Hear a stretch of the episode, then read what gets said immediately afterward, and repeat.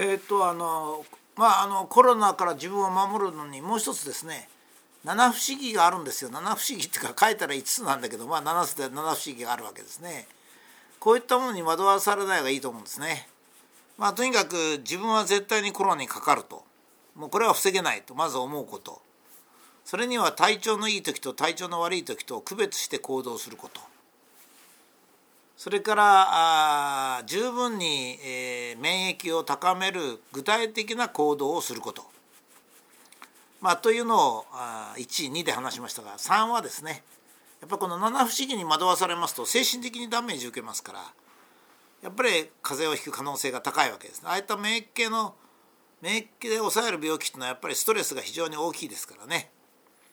今あのコロナにかかってる人をそうストレスの大きさで測ったらおそらく コロナにかかってる人がコロナを怖がってる人がコロナを恐れてんでしょうね。自分がいつかかるかいつかかるかと思ってるからストレスになるんでしょうね。どうせ絶対自分がかかるんだと思ってたら別に最初から覚悟ついてるわけですからそれで調子の悪い時だけ家に閉じこもってて調子のいい時は外に出てればいいわけですからね。だけど七不思議をちょっと開けてみましょうか。わざと PCR 検査をやって感染者でもないのに感染者を増やしている。なぜですかね？本当に不思議ですね。PCR 検査っていうのは病気の検査方法じゃないんですよね、まあ、病気の検査方法じゃなくても使えれば使ったらいいんだけど使えないんですよ。要するにですね今喉に約1万個のコロナウイルスがつくと発症するんですが現在の日本の C PCR の検査の方法ですと5個から大体ウイルスが5個からですね検出してしまうんですね。しかも死んでてもその DNA の RNA のフラグメントがあの破片があったらそれでカウントしちゃうんですよ。だから絶対良くない方法なんですよ。こういう方こういうふうに言ったらいいんですよ。PCR 陽性者の約5分の1は感染者と考えられるので今日1,000人の PCR 陽性者が出たので推定200人ぐらいが感染していると思われるこれは正しいですね。ただ各自治体の知事さんとかは感染者が少ない方がいいのにわざと間違ってるのを承知で PCR 陽性者を感染者と呼んでますね。聞いたら多分直接聞いたら NHK がそう言うからって言うんでしょうじゃあ NHK は何でそんなこと言ってんですかね正確に言わなきゃいけないですよね。それから、えー、わざと感染を遅くして免疫を作るのを抑制するこれ何言ってるか分かんないと思うんですけどどういうことかっていうと今度のコロナウイルスのような場合は国民の6割から8割が感染するまで終わらないんですよ。終わらないんだから感染を遅くしても早くしてもあんまり全体数は変わんないそれがイギリスとスウェーデンの差ですよね。イギリスはもう何回も何回も今でもなんか都市ロックダウンとか言ってますけどロックダウンっていう言葉がなんかかっこいいんでしょうかね。なんかロックダウンしろしろっていう人もいるんですけども何のためにロックダウンするのっていうことですよ。何のためにマスクしてるのってなんでこんなに感染が増えてるかって言ったらマスクがあまり有効じゃないからですよ。ほとんど100%の人がマスクしてんのに感染が止まらないんですからね。感染が自分が自信を持ってやった対策が正しければ感染は増えないはずなんですよ。ですから例えば知事さんとかいつもマスクして出てきてますけども私はマスクしてんですけどねなんでこんなに東京都は感染が増えんでしょうかねって言わなきゃいけないじゃないですかマスクが有効なら。ねで感染が遅くなれば日本のように少しずつ少しずつ感染したら何年も何年も続くんですよ。ある程度感染をしてしまえばいいそのためにはまあ5類にしなきゃどうしようもないですけどね5類にして。まあスウェーデンとイギリスの例があるのに自粛する。まあもちろんスウェーデンとイギリスの例ばかりじゃないんですよ。スウェーデンは全く自粛なしマスクなし。イギリスはもう完全なもう罰則付きみたいなやつをやってるけどほとんど変わりないからスウェーデンの方が成績がいいですよ。感染者数で見ても死亡者数で見てもそれなのに自粛する。いやこれはあの GoTo トラベルとか GoTo っていうのかな。それから GoTo えー、何？なんとかってあるじゃないですか。政府は一体何を考えてんのって言うでしょ？いやいや僕も分かんないですけどね。感染はある程度させなきゃいけないんですよ。ただ感染をダメだダメだってマスコミが言うからもう誰もマスコミに NHK に抵抗できないんですよ。何しろね知事とね NHK はね日本人を苦しめるのに楽しみがあるんですよ。本当にそうなんですね。みんなが怯えてくれれば嬉しい。だって、えー、こういうと思いますよ NHK は。いや私たちがやってることは感染を増やさないためだ。あなた感染が増えなければ6割ぐらい越さなければ、えー、流行は終わりませんよって感染学者みんな言ってるのが知ってるんですかと。あなたは誰に聞いてんですかって言いたくなっちゃうんですよね。それでこの頃はワクチンを打たせたくなったので感染学者がこの前僕誰だって本当は言いたいんですけど言わないんですが、えーと、ワクチンを打つ打つのは何かというと新型コロナウイルスにかかるのと同じだからって言うんですよ。要するに抗体できるからですけどねつまり、まあ、あのワクチンがあの新型コロナウイルスに軽くかからせるってことですから軽くかかせるだから副作用がもちろんあるんですけど軽くかかさあのかかせるぐらいだったら感染させるぐらいだったら別にワクチン打たなくたっていいじゃないですか。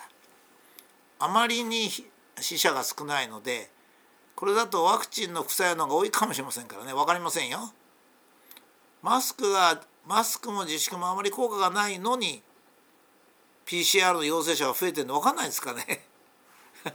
マスクが有効だったら PCR 検査も減ってきますよ。だって止まるんだから。効果がないんですよ。もしかするとトイレのノブかもしれないし、え、電車の手すりかもしれないしですね。なんだかわからないんですけど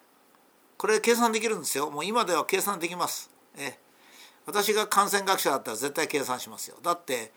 接触頻度それからウイルスの空気中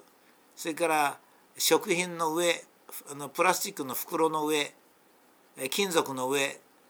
木材の上なんかの寿命が全部出てますからね。それをバーッと計算したらすぐ出てきます。ルートがですね。だからマスクはいらないとかマスクがいるとかどのぐらいの効果があるとか何が一番効いて今感染が増えてるんだというのが分かりますね。今感染が増えてることがはっきり分かりませんけどね。PCR 陽性者を感染者と呼んでるわけでしょ？それからまたこれも分かりにくいのは長年がんで入院して末期がんの人が PCR 陽性になったら死因はがんと書かずに、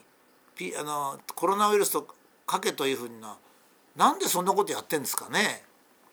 だって私たちこう科学者はですねそういうので出てきたデータに基づいて解析しようと思うんですけどデータがわざと感染者を増やしてわざと死者を増やしてるとあそういうその指令が出てるんじゃもうそのデータ使う気にならないんですよ。僕はあの死者もその全然使う気にならないんです。なんでかって言ったら70以上のだから僕は20から70枚のデータしか使ってないのはなぜかっていうと 70以上の人の場合はですね日常生活で病気になったり死んだりするんですよ。ですからコロナと比較して死ぬ時期が早くなったとか病気が増えてるとか言わなきゃいけないんです。ところが僕が調べると感染症はもうほとんどがゼロになっちゃってないんですよ。ということは老人あの感染症もやっぱり老人が多いんですよね。ということは、えー、感染者は老人の感染者は減ってるんですよむしろ減ってるんですよ増えてんじゃなくてただ新型コロナウイルスは同程度ですね。インフルエンザなんか激減、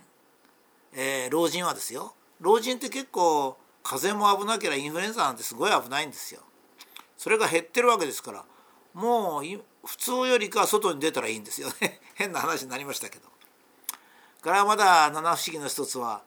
防御方法をほとんど言わないんですテレビなんかで。こうしたらいいですこうしたらいい。いいですってねビタミン D 剤を用意したらいいですとかねあの体温を少し上げときましょうとかそれから布団をよく買っといてって言ったりそれからまあ暖房をつけたりねそういうことするとお金がいるじゃないですか。だから自粛なんかしてられないですよ。あの自粛なんかしたら NHK は給料半分にしたんですかね。してないと思いますよ。したらね飲食店とかたまんないじゃないですか。お金はない。お金はないしえー、あれですよ。防防御は増やさなきゃいけない。どうするんですかね。いやまあこの時ね受信料で生活してる人いいですね。受信料とか役人の税金。こういう人たちはもう何自粛してもいいですからね。だからどんどん知事なんかはま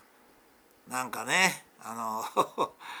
まあ本当笑い事じゃないですよね。僕この前コロナのことで自分で書いたやつをこう自分で喋ってるブログを読んでちょっとちょっと冗談が過ぎたなと思ったこともあったんですけど私ねコロナのことを喋る時どうも笑ってしまうのはですねあまりにおかしいんですよ。だけどこのすごくおかしいことが世の中で流布されてる原因が僕はちょっと前まで日本人がやっぱりそういう性質持ってるんだろうと思ってたそうじゃないですよ悪辣マスコミだからなんですよ。だからもう絶対にマスコミを見ないってことでしょうね。絶対ニュースなんか見ちゃダメですね。嘘ばっか言ってんですからスウェーデンがそうでしたね。僕はスウェーデンの国王が反省してると自粛しなかったからっていうのを見てですね本当かなと思ってまあ日本医師会がちょうどその時スウェーデンの記録を書いてましたからね論文読んだら違うんですよ。スウェーデン国王が言ってるのはスウェーデンは人間が尊厳のもとで死ぬために病院から介護施設に移してるっていうだけなんです。そのタイミングはちょっと早かったかなっていう反省をしてるだけなんですよ。まあ本当に露骨なねどうもあの「紅白歌合戦」の前後もちょっとそういうフェイクのニュースを流したという噂が流れてますけどね。そういう可能性がありますね。だけどこれに負けません。絶対負けないで正しいことを理解して絶対に我が身我が家族の身友人の身は守りたいと思います。